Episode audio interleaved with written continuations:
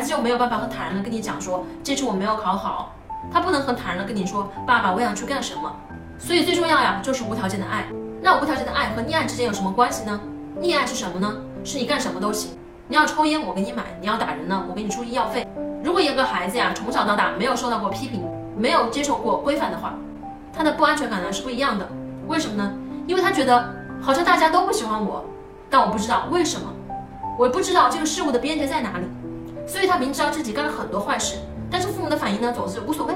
最后的结果啊就是他会觉得父母不爱我，父母在关键时期、关键问题上没有发声，没有规范，没有边界，孩子没有安全感。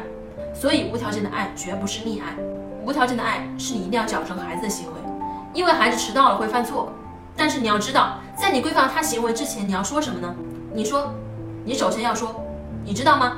因为爸爸妈妈是爱你的，所以我们要规范你的行为。因为爸爸妈妈是爱你的，所以爸爸要坚决的反对你做这件事儿。你都可以说啊很严，你都可以说的很严厉。因为爸爸妈妈是爱你的，所以爸爸妈妈要跟你好好谈谈这件事儿，这都没有问题啊。谈完以后呢，还要怎么样？还要再说一句。虽然妈妈今天批评了你，但是爸爸妈妈永远都是爱你的，这就对了。橱窗里有我为大家精选。